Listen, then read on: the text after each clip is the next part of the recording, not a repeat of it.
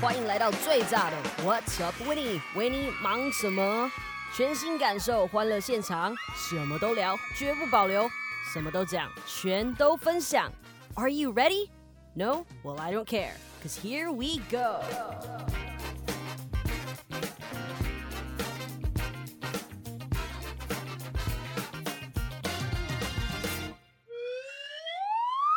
Everyone, it's me, your favorite host Winnie. 欢迎来到我的简陋 Home Studio 现场。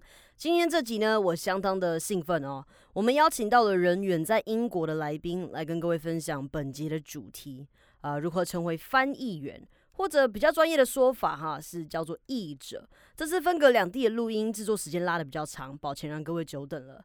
我们是透过一个基本上很多 podcaster 都在用的小工具来录音的，叫做 Zencastr，相信大家都知道这个啦。那其实，在 COVID-19 的影响下，我们台湾是没有受到什么太多影响，但是欧美其实影响是非常非常大的哈。那嗯，很多网络上的资源都有做特别的贡献啦，比如说开放多少天免费使用，或者是呃，在免费使用的录音人数可以拉高，那这对欧美的创作者来讲是一大的福音。因为其实我前面那边有提到哈，那边的状况是非常非常严重的啦，嗯，大家是需要 quarantine 的，这让大家可以减少出门的情况啊，也让他们的节目其实可以继续的哈。那其实 podcast 这个东西在美国已经有超过十几年了吧，在台湾我觉得是最近才可能有比较起来这样。我其他的 podcaster 朋友也说，其实今年算是 podcast 的元年，在台湾的 podcast 元年。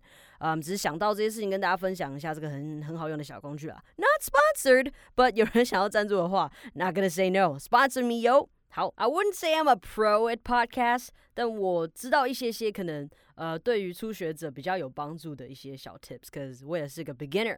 All right，所以如果之后大家想多听跟 podcast 有关的一些小 tips 的话，maybe maybe I can have just one episode 在专门在做这个。All right，before I get into today's topic，在我今天开始讲啊、我想要讲的主题之前呢，我想跟大家讲一下，其实我还有另外一个 podcast 叫做 Ride the Vibes。麦博秀，呃，我跟另外一个美国人主持人 Steve，我们会一起探讨，就是来自全世界的文化，从台湾放眼全世界。嗯，在新的一集，我们会讨论到嗯 COVID nineteen，现在美国跟台湾的这个情况。呃，我们在这个节目里面探讨了很多带有冲击性的一些嗯。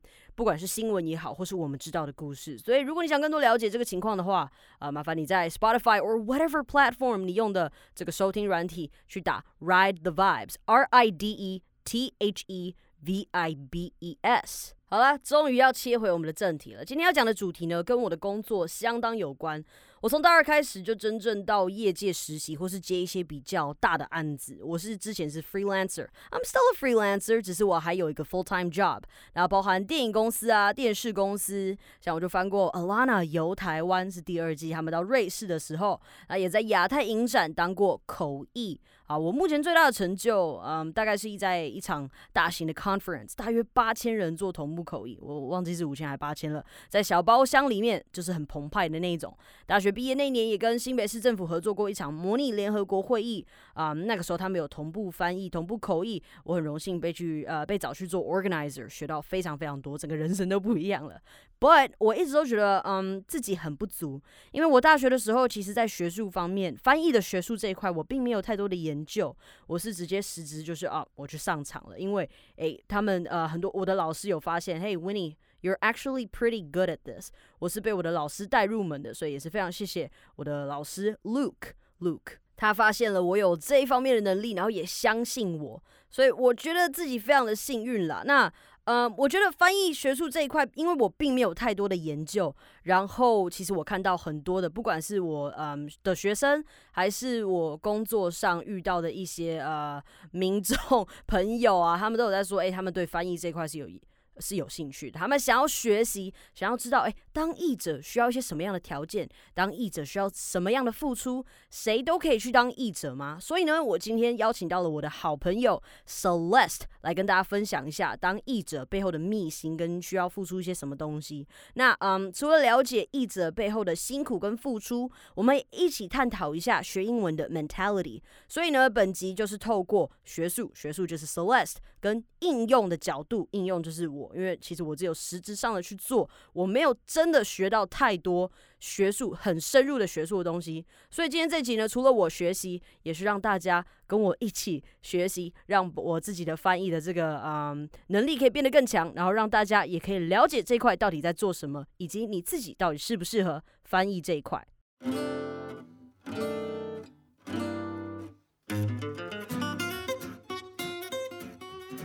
好，那我们今天的特别来宾呢，他这个人哈非常非常的远啊，这个他来自台湾，然后他现在人不在台湾，他在英国。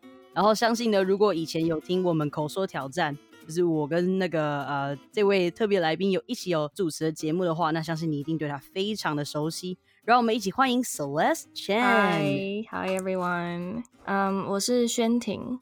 OK，继续。然后你你叫宣婷是吧？对，你好，你好。他是以前我在 VoiceTube 的实习生，那我现在还在 VoiceTube 吧，但是他那个志向远高啊，非常有那个对自己非常有很多的期望，所以他就是呃实习完之后他就到英国念书了。所以呢，就是我是他的 former boss now best friend，我自己说的。对，维尼之前是我的主管，然后嗯，跟实习生都很好，可是跟我最好。哦哦，OK，OK，now I'm happy。哦，所以你你之前在台湾的时候，其实我一直搞不太清楚。我只知道你是嗯淡大的嘛，但是你念的是什么系啊？法文系。哦，你念法文系，你不知道吗？你不是审核我的履历吗？没有，我我搞不清楚。我哎，我要审多少人的东西？我哪记得？我每天要记这么多东西。那你为什么会选法文系？哦，其实那个时候，我那个时候要准备入学考的时候，我其实。想学法文的原因，是因为我之后想去加拿大工作。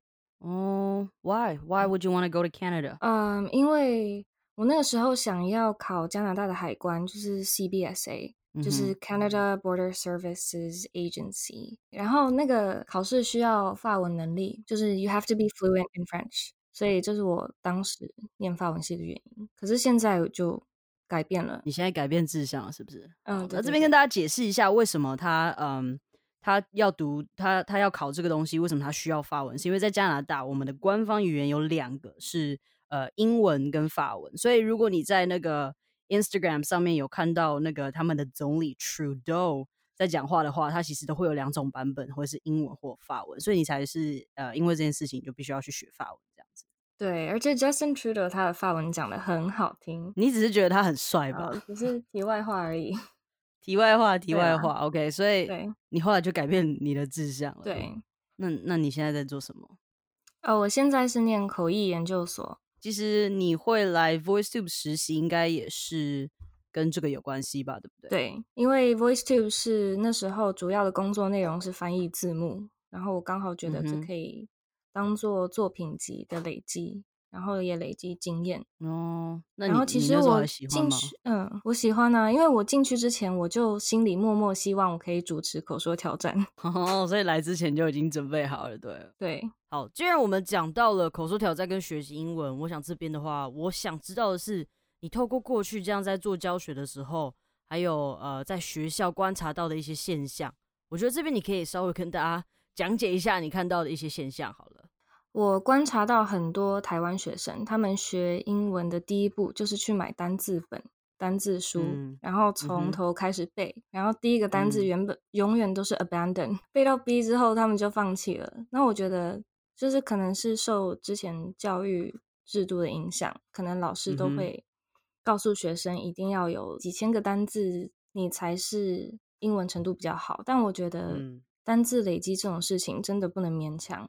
你要从电影或者是英文歌或者是书里面去学，然后你要真的会用。所以我觉得最大的问题是太死板。嗯哼，对，我觉得死板是一个蛮大的问题。像我就是我就是单字背不起来的那种人，因为因为现在对我来讲，其实你要考虑到时代在变化，然后它的实用性是什么。我们现在基本上很少在用纸笔了嘛，对不对？除非你是为了考试，嗯，现在都是用电脑，所以你只要。你只真的只要知道这个字，你知道怎么运用，反而比较重要。然后再来就是我我自己是觉得工具的运用也很重要。像你在做翻译嘛，那其实 Winnie 也是在做翻译的。那时候我大学念的是英语系，呃，我们其实比较重文学，但是说大三大四其实也是有修嗯一些口译的课。嗯，那我是从大一还是大二开始的时候，我就开始呃零零的零零的接一些翻译这样子。那也是因为有好的老师有带着我去做，所以其实你说我专业吗？OK 啦，OK 啦。业界上其实有蛮多配合过的嗯东西。嗯，那不。那你说在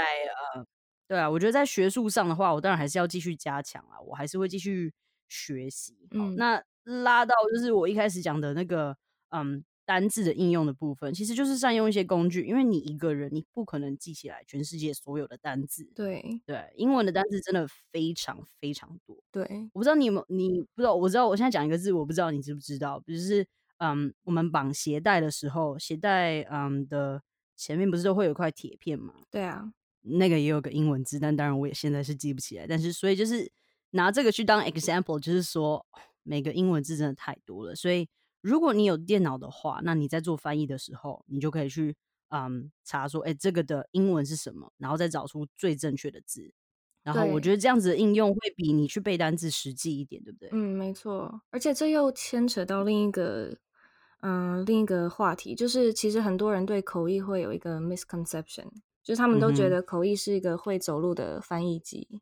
哦，会走，可是你知道台湾有一个很呃，对对对，我知道是要讲，对，可是那就是会走路的翻译机，对，可是事实上这是不太可能做到的啦。对啦，因为其实，在口译的时候，蛮重要的事情是事先的 study，对吧？对，没错。嗯哼，你你现在应该蛮多口译的经验了吧？其实都是课堂上的耶。我们嗯比较接近实际案子的经历是模拟会议。就是会请模拟会议的英文怎么说呢？Mock conference。嗯哼，Mock conference。最喜欢听你讲英文了。哎呦，为我是为了大家。好好 好，对，会请嗯讲者，大部分都是欧洲议会或者是联合国的口译员，然后来我们的会场演讲，然后也会邀请其他语种的讲者来讲话，然后我们就要针对自己的 language direction 进行口译。我我这这一块不是我自己比较好奇啦，因为你们在修的这个翻译研究所啊，你们有分语言吗？有，我们的语言有中文，然后德文、俄罗斯文、西班牙文、法文。嗯你刚刚讲的那个 language direction 是什么意思啊？language direction 就是，嗯，因为口译有分 A、B、C 语言嘛。嗯哼，那我们的母语就是。language A language A 语言，嗯哼，那我们接近母语程度的外语就是 B language。那 C language 是你只能从你的第二外语翻成你的母语，你不能从从你的母语翻成你的第二外语或者是你的 C language。嗯哼，对，所以 C 只能到 A，可是 A 可以进 B，或者是 B 可以进 A，A B 是互换的。互通的哦，你真的有认真念书，有认真念书，很棒。你看，像我的话，因为其实。我都是直接，我都是 practical 嘛，对不对？我都是直接直接上阵。你看，像我就没有学过这些东西，所以你刚刚讲那些东西我就不知道。对，所以我刚除了帮我自己问、帮别人问以外，我也是帮我自己问，因为我就是不知道这个东西。嗯，所以我觉得其实学术上当然还是蛮重要的啦，但是学术要怎么呃变为实际上的应用，其实这也是最重要的一点。对，我觉得其实应用方面其实才是重要的部分，因为你。念的你念的论文再多，其实你会不会应用，赚不赚得到这个钱 才是重重点。True，没错。其实，嗯，我觉得翻译哈，口译笔译这个东西，这个工作，它其实是蛮多面向的。嗯，当然，实际上你的英文能力是一个，那当然就是口译的，呃，口笔应该有一些技巧跟技术，对吧？嗯，对，嗯，我我那我觉得你可以简单提几个，哎，嗯，你说口译方面的。技巧嘛，你你现在是口译研究所嘛，对不对？对，你先讲一些口译的好了，因为这应该是你特别专呃钻研的。嗯，因为口译其实有分同步跟逐步口译。那我先讲逐步口译好了。逐步口译它需要最大的嗯一个技巧是 summarizing，嗯，有点像是提纲挈领，把重点截取出来。因为有时候讲者废话非常多，所以你要懂得如何主动聆听。主动聆听之后，你要把它重点抓出来，然后找到它的逻辑，重新整理之后，再呈现出你的译文的版本给你的观众听。然后这个过程，所以这算是 summarize，对，就是 summarizing。然后逐步口译的时候要做笔记，但是做笔记的方式不是我们一般书写从左到右，是从上到下。嗯哼。然后写笔记的哦，因为上到下你比较能够抓到整个讲者内容的架构跟逻辑。嗯哼。然后你的眼睛如果从上到下看的时候，速度其实是比较快的，在阅读的时候。那再来笔记方面，嗯，我们写笔记的时候会尽量避免文字，会用符号代替。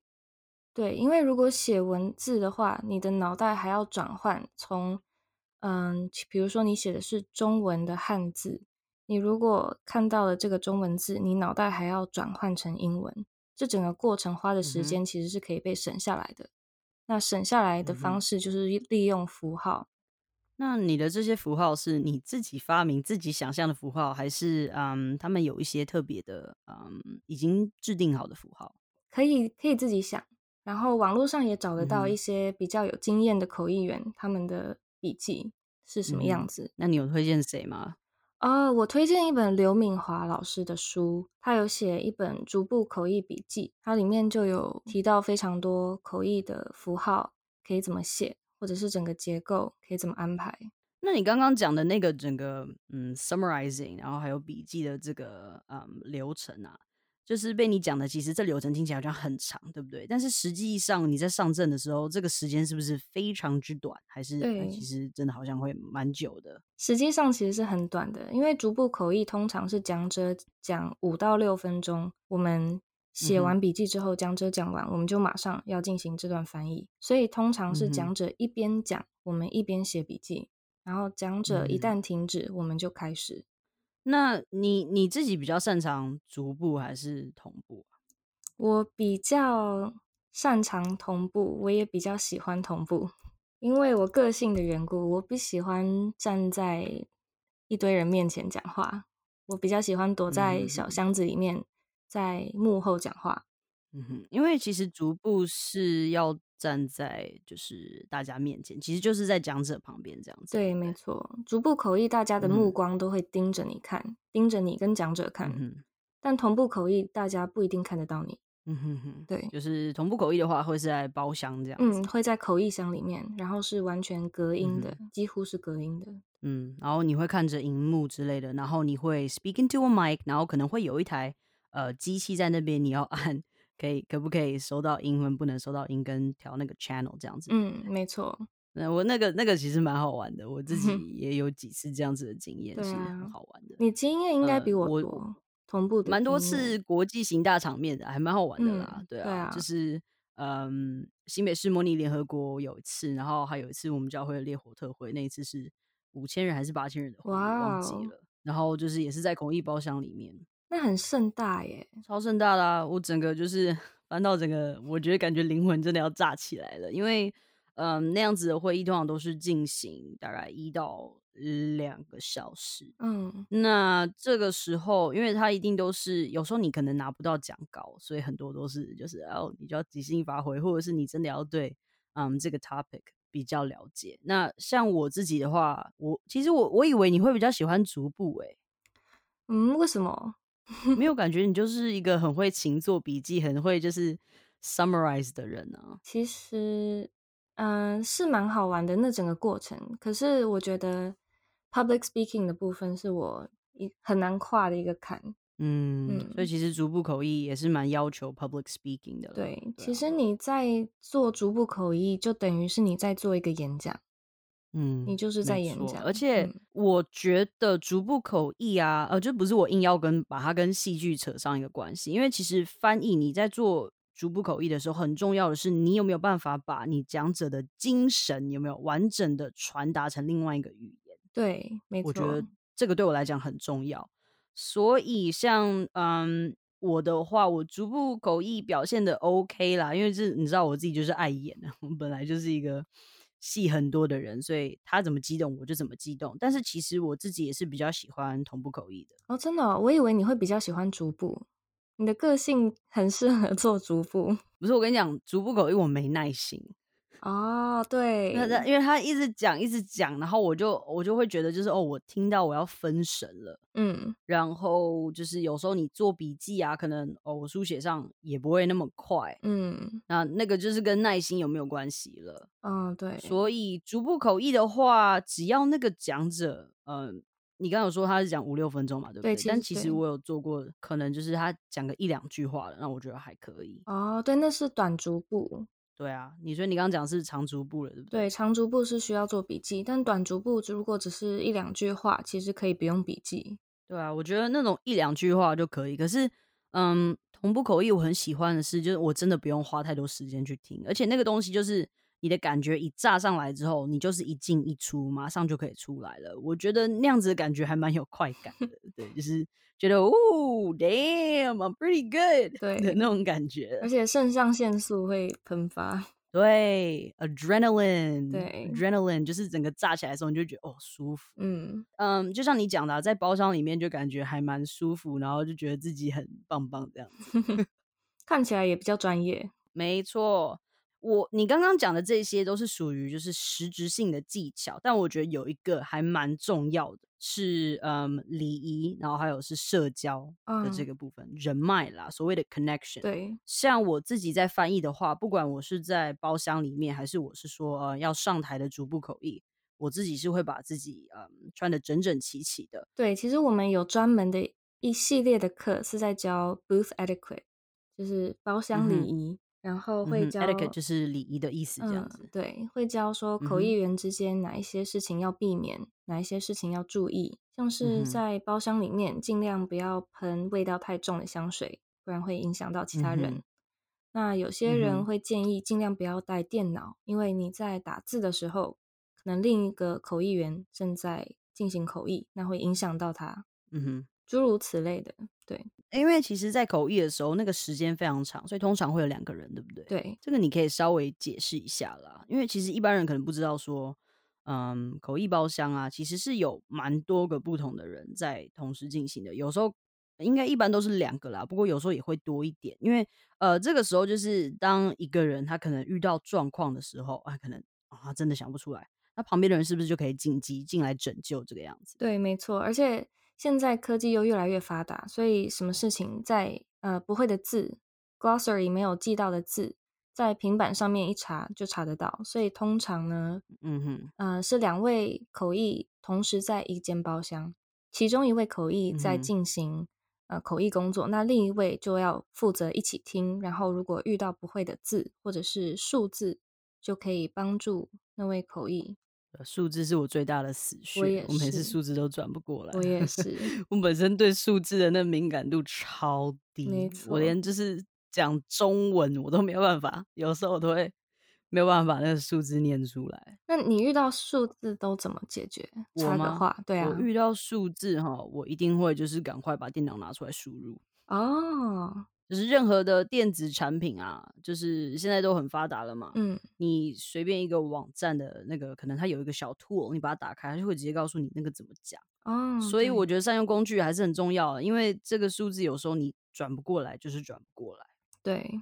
不过像有一些数字蛮常被用到的，我就会先把这些数字记起来。对啊，对啊，我也是有一个公式 贴在窗前，每次遇到数字贴在窗前。对。哦，口译包厢的，你说你的包厢的窗前，对啊，对啊，就是数字真的是死穴，我真的无法。没错，我不过还有一个我蛮，我遇到一个蛮难，像嗯，我是基督徒嘛，我们我有时候会帮我们教会口译这样子，嗯，然后我们教会有个牧师，他就是他老牧师，他年纪比较大，哇，他每次都讲一些就是那种诗啊，那种成 语啊，哦，那就是那个什么啊，上古时代的那种。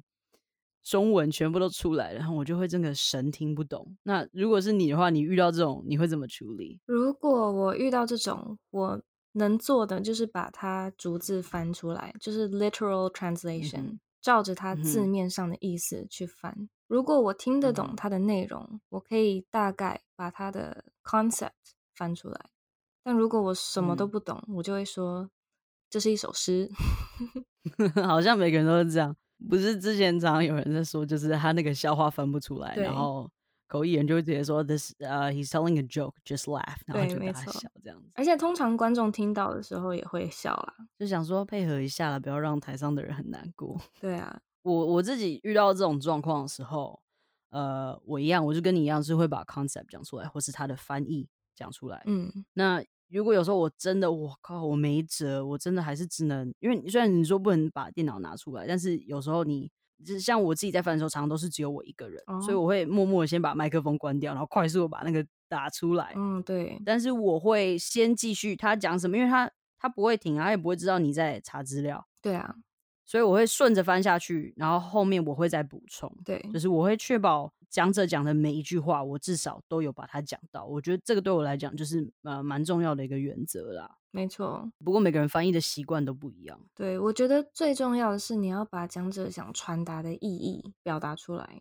嗯，他们说最好的翻译就是，嗯，你可以把人家的那个 language 翻成最适合、最符合你呃的那个 language 的一个文化的这种翻译是最好的。对，像我觉得台湾的电影字幕就是翻译翻的非常好。对，真的。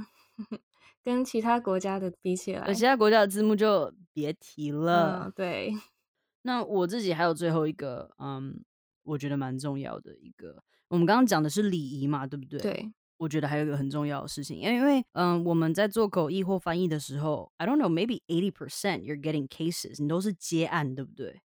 呃，我还没出社会，所以这个部分可能要。你比较了解有啦，你有出社会，你在实习过了，好不好？好，没关系，这题我来补充。好，蛮重要的是，因为呢，其实我们做口译的、做翻译的，大部分的人啊，我们很多都是 freelancer，所以呢，这个 freelancer 来讲，很重要的事情，你要你要怎么行销你自己？你要帮你自己建立一个良好的形象，然后还有再就是待人处事。的道理真的一定要知道，我觉得要主动就是微笑啦，然后要主动去认识人，我觉得这样子的机会跟获得的帮助会比较多。对，而且其实口，我觉得这点刚好也可以讲到念台湾的口译所跟念国外的口译所的差别是什么。因为念台湾口译所最大的好处就是你可以提前累积人脉。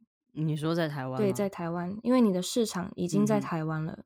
所以你可能还在念书的过程，你的教授就会带着你去接案。但是如果你念的是国外的口译研究所，你回台湾之后完全是从零开始，你的人脉，你一切都要重新累积。对，而且你在台湾念的又是法文系。对，OK 啦，再怎么样你还有我这个线。哎，对，以后靠我这边还蛮多 case 的。对我，我其实你知道有时候。呃，我觉得翻译，你知道，有时候翻一翻就真的会贪心，就觉得嗯不行，我要接这个，我要多赚点钱。可是有时候你真的要知道你自己的极限，嗯，真的。或是有时候，呃，就算这个案子可能他呃钱给的很多，可是你知道你做这个东西你一定不会开心，或是你的身体健康可能会亮起红灯的话，我觉得就是把它分给你周围的朋友，因为当你去做这件事情的时候，人家会记得你的好啊，人家也会把他的 case 分给你。这样，像我就蛮多种这种，就是亲朋好友帮我。拿到 case 这样，嗯，除了这个就是 social 啊，然后跟人家打好关系之外，讲打好关系不好啦，就是就是说，嗯，你要友善的对人家，人家就会对好好的对你这样。然后其实还有一个我不知道你知不知道，我觉得售后服务这件事情也蛮重要。嗯，对，没错，对啊，因为其实我们做翻译，我们把这个我们的稿子给出去，那当然我们本来就会有一些嗯修改的这个次数嘛，像我自己我是限说小部分修改两次。那其实有时候他们会问我一些问题啊，或是请我帮个忙什么的。我觉得这个东西是我会做的，因为，嗯，如果一些小事情愿意帮他们的忙的话，他们其实之后日后也都很很愿意找你这样。对啊。然后我觉得，嗯，有一些公司啊，像我最近有在接触一个公司，我不说是什么公司，反正就是他们是做科技的，也是做科技的。呃，我就会说，哎，那我可以到你们的公司稍微了解一下你们在做什么，这样可以帮助我的翻译可以更怎么样怎么样。那他们就觉得，哎，你这服务很周到，这样子，这也都是很重要的一点了。然后还有一点是，就是我自己还在努力中，就是不要拖稿哦，因为有时候稿子那一多一炸起来，像我又有那个拖延症候群 （procrastination），我也有，超会拖，就是好像做翻译的人都会 拖，对不对？就是至少我知道的做翻译的人都会拖，我会拖是因为就是我我不喜欢分次做这些事情，我喜欢就是一次就啊炸起来，就是我会等到最后一刻，可能要交稿的前一天晚上，可能早上九点要交的那一种，然后我晚上可能十二点才开始用，然后你就会感受到那个时间压力，你就会那个 adrenaline 炸起来之后，你就会把它写的非常好。可以理解，这跟同步口译的道理是一样的。对，没错，就是这样。这就是我们两个人的口译经验啦。那我当然也是还在持续学习，持续哦。我今天怎么那么台湾国语？讲太多中文了。我就还在持续持续学习中，因为就是其实我也没有念口译的研究所，我也没有就是特别呃读翻译这个特别的东西。因为其实我大我大三大四在修的时候，我蛮不认真的。我们 sorry teachers。就是我不是一个嗯很喜欢念书的人，我是比较喜欢直接实际去操作，然后从错误中去学习这样，所以真的也是很感谢呃以前我的老师啊跟朋友，嗯就是这样子帮我这样，所以其实蛮好玩的啦。而我而且我觉得还有一点蛮重要的是，我遇到一个还蛮不错的老师啊，I I just call him my mentor，嗯，因为呢我大学的时候大概大三吧认识，哎大二还大三认识这个老师，他叫 Luke。我觉得可能大家应该听过了，他在某某台有一个节目啊，呃，做菜 A B C 啦，他叫 Look 爸爸。那他有教戏剧，那他本身又是嗯口笔译的专家，就是他有在他有考过那个口译的考试这样子。以前在澳洲念书长大这样，然后他回台湾就是做戏剧这样子，所以我那时候就跟着他做儿童剧，然后他介绍一些案子给我做口译这样，嗯。那我以前读世新的时候，他就是讲师，这样他有教口译，有教戏剧，所以我觉得找到一个好的老师，找到一个好的学习对象，然后找到一个可以带你入门的人，是蛮重要的。这样子，对，没错，你应该有吧？有啊，我在淡江的时候有遇到两位非常棒的口译老师，嗯，可以提一下他们的名字啊，就吸引大家去读。好啊，其中一位是陈安琪老师，他是 Angie 安琪，嗯，他之前是巴斯口译毕业的，也是英国的口译研究所。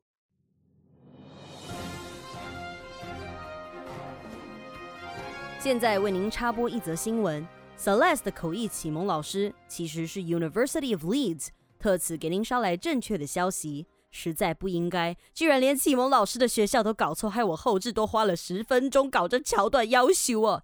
来自未来的记者维尼台北报道。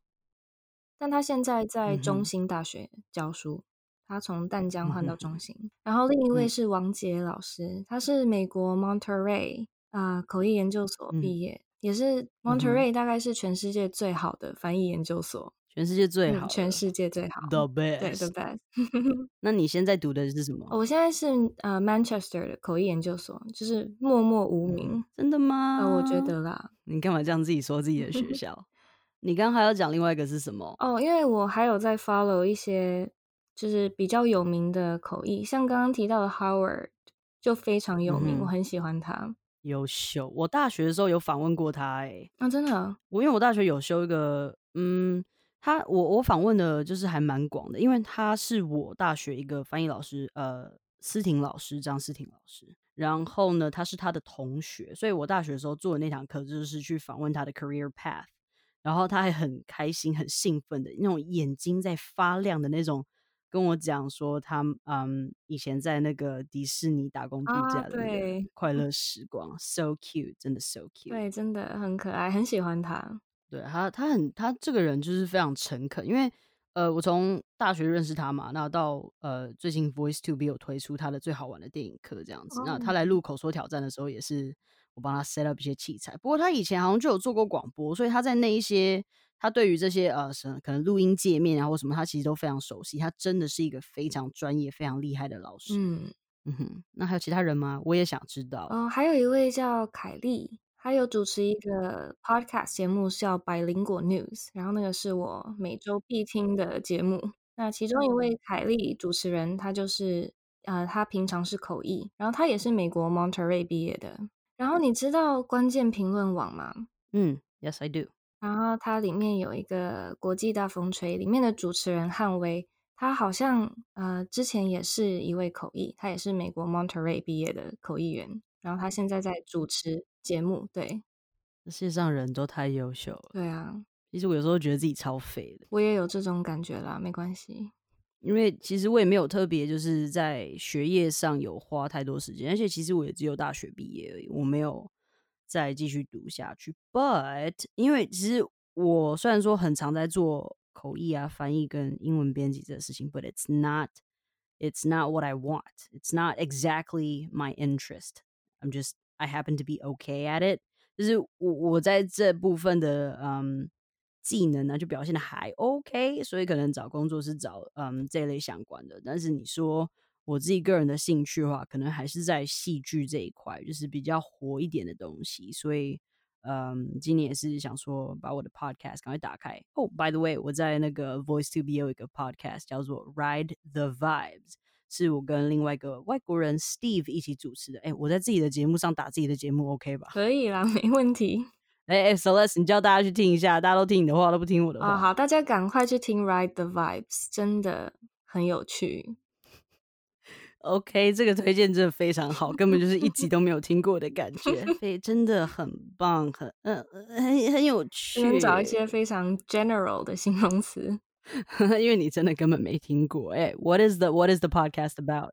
呃，就是生活，对，生活，好啦，勉强算你答对啦，叮咚叮咚，其实是 cultural cultural stuff，but it's pretty much related to life，so 算你答对了，哈，反正就是在自己的节目上自己答自己的节目。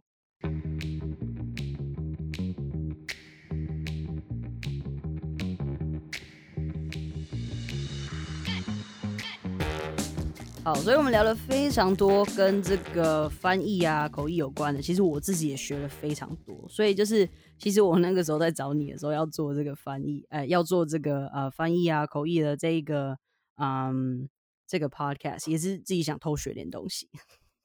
我也还在学，而且可能每个人讲的内容都不一样。你如果问其他，因为其实这跟习惯也有关系嘛，对不对？对啊。对，反正就是每天能能从你身上挖东西就从你身上挖东西，嘿嘿 嘿。可能已经挖不到省学费，可以啦，OK 的，你已经比我还要厉害了，我算什么？哎呀，别这么说啦。But it's alright。好啦，刚刚讲了很多你学习上的东西，我想问一下，就是你工作的部分啦。嗯。你之后虽然说你现在学的是翻译，可是你之后是会全职去做 freelance 翻译这件事情吗？其实这是我之后想做的事情，但是我希望我趁年轻的时候，嗯，多经历一些不同的工作形态，或者是经历一点不同的职业，所以我觉得不一定要完全把焦点放在口译或者是翻译工作上面。如果有其他机会的话，可能可以进公司学怎么做企划。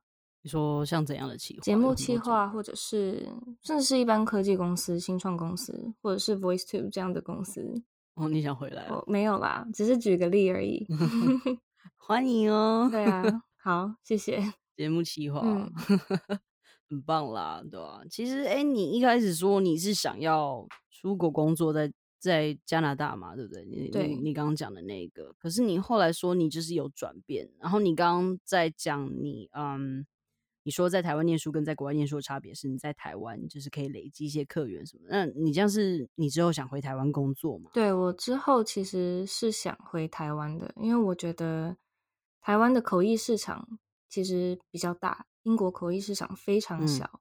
多小？嗯，我问了我的老师，他们说你可能一年只能接两个同步口译的案子，中文的。啊，两个也太少了吧？对，除非你考了联合国或者是欧盟的，就是约聘的口译员，你就可以在哇那个总部工作。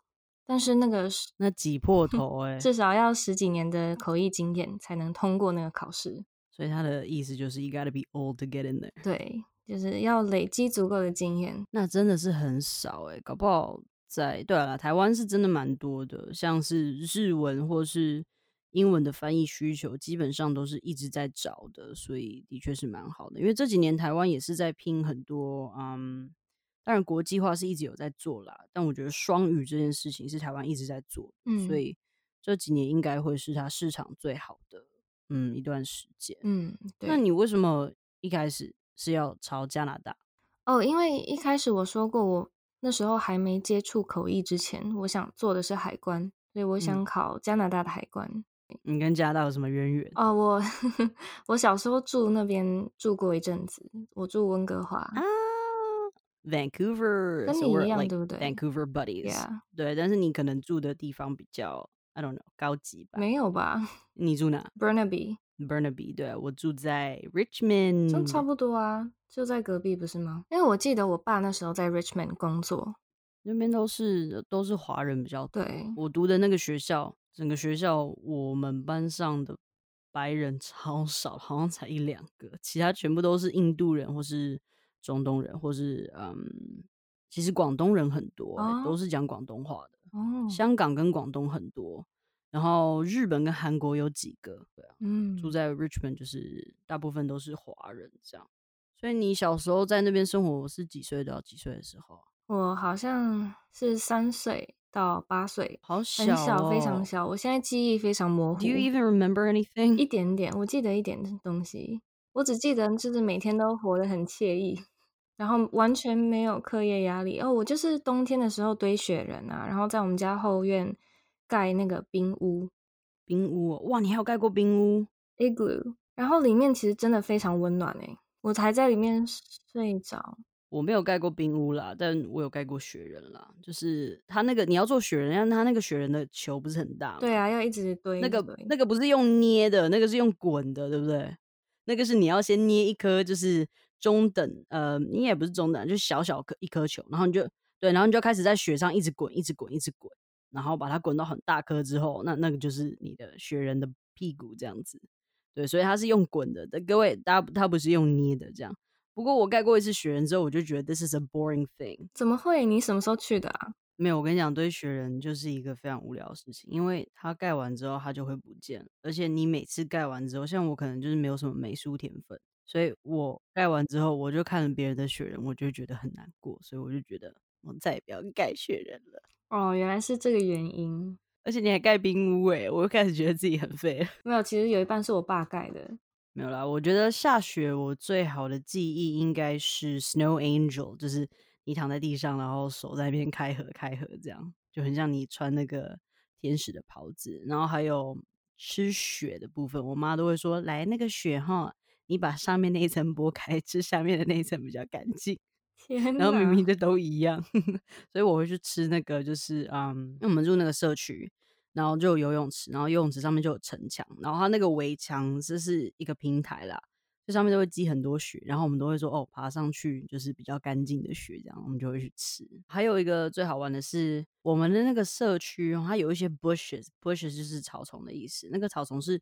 它有弹性的那种哈，你可以在上面跳，所以我就很喜欢在下雪的时候去上面跳，然后再跳很高之后掉下去，然后再弹起来之后再站起来，就是屁孩的那种玩法。所以我比较喜欢这种，很有画面。什么果然？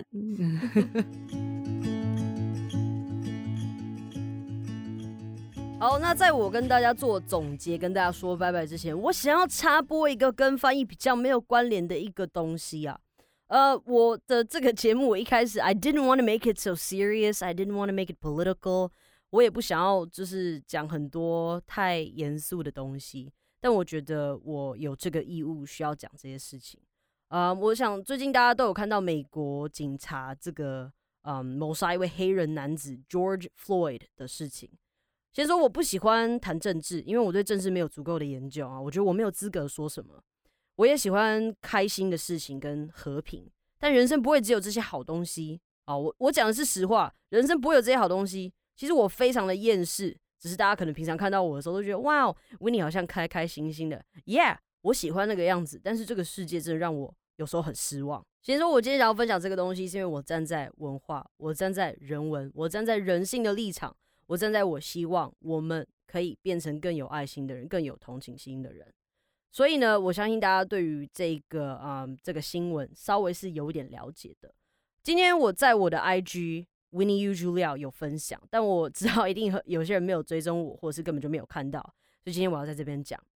我不是美国人，但是最近在那个国家发生的事情很值得我们每个人思考啊。有个 TV star Conan O'Brien 讲的，我很认同。我们不是黑人，我们不在那个国家，我们没有办法百分百了解那里的苦痛。跟状况，我自己也觉得我没有资格替他们发声。但我们身为国际公民，我们能做什么？就是听，就是试着去了解，听、学习、了解、同情、警惕、深入的探讨。在疫情啊，跟对于有色人种的歧视，长期下来没有改善的压抑，protest 时衍生的这个 violence，政治因素的导火线，这就是导致美国现在这样子的情况嘛？那我们在台湾，我们能做什么？你不能怎样？我讲真的，你不能怎样。You can raise awareness，但光有 awareness 没有用，我们要把它付诸行动，转化成有实质影响的法律，这样才有帮助。But 我们不是美国公民，这不在我们能做的范围内。但我们能做什么？我们可以阅读，我们可以去了解，我们可以警惕自己要有爱心，要有同情心。我们可以设身处地的为人想，也可以提醒自己在遇到相同情况的时候，我们要做出对的选择。所以我要 challenge 你们来想想，What can you do? What actually works? And what did you learn? 我建议大家可以去听 Logan Paul 啊，Conan O'Brien，还有 Rhett from Good Mythical Morning R H E T T，你看看他们怎么去想的。其实 George Floyd 在嗯美国人民呃美国黑人的这个民权运动上，我觉得他成为了一个很重要的影响。因为在这之前，我觉得世界没有准备好正视这个问题。很多人在做，但是我觉得，当你周围的人还没有准备好的时候，no matter what you do，你可能不会产生很大的影响。但是我们还是要持续的去做这件事情。我读了很多这一些，不管是 celebrities 也好，还是什么样子，他们的可能是 influencer，他们这些白人。我想很多人现在开始有了反省的能力，他们也知道，嘿，they have white privilege。像 Logan Paul 就在他的影片说，他们现在这些白人，我们应该要开始思考到，嘿，我们有 privilege 这件事情，然后我们可以去怎么利用我们的 privilege 来去改变这件事情。现在 being not racist is not enough. Anti-racism, anti-racism，你要去反对这件事情，OK，我们才能。有不一样的一些变化，当然这是美国人他们需要做的这件事情，我们也一样好，但是我们下手的地方，我们努力的地方会比较不一样。所以呢，在这样子的情况之下，我觉得我们可以对更好的未来抱着期望，因为 the world is changing。这个话题如果要延伸要讲，有太多东西可以讲了，but we're not here to talk about that today. So all I want is 我希望大家 be ready，好，准备好，打开你的心，更多去看看这个世界。看看我们可以怎么做，试着去学习，从不同的角度去看一件事情，不管是正方、反方，或是四面八方，所有的声音跟所有的角度，你都要去看，都要去思考。Critical thinking, guys, critical thinking. All right，就这样了，我们赶快跳回我们的 closing。好，非常谢谢 Celeste 今天来我们的节目，分享翻译的学术方面经验，以及他个人实质在念书后或是在实习上他遇到的一些实质上的经验。那其实 Celeste 呢，他有他自己的粉砖，叫做 The T N I Lab。如果你们只要到啊 IG 上面找 The T N I Lab，T H E T N I L A B，这个粉砖呢叫做口笔译实验室，这边会分享一些单字，然后也会分享到一些他在上课的时候做的笔记，或是实际去操练的时候他得到的一些心得。所以如果你对于学英文或是翻译很有兴趣的话，我建议你们可以追踪这个粉砖。啊，去学习更多的呃他的经验，或者是去延伸学习。借由你今天听到的这些东西，你稍微对翻译有一些了解，有一些概念之后，你有更多的兴趣，那我建议各位也可以追踪他的 IG，and of course 追踪我的 W I N N I E Y U J U L I A O，跟我一起过疯狂的人生。All right，thank you for listening，我们下次见喽。Thank you for listening to What's Up, Winnie。维尼忙什么？感谢你们的收听啊！不要忘记在你使用的收听平台上 follow 这个节目哦。当然，在 YouTube 上也是听得到这个 podcast 的哦。如果有兴趣的话，都在下面的 description。喜欢的话，也不要忘记追踪我们的 IG 哦。All right，我们下次见。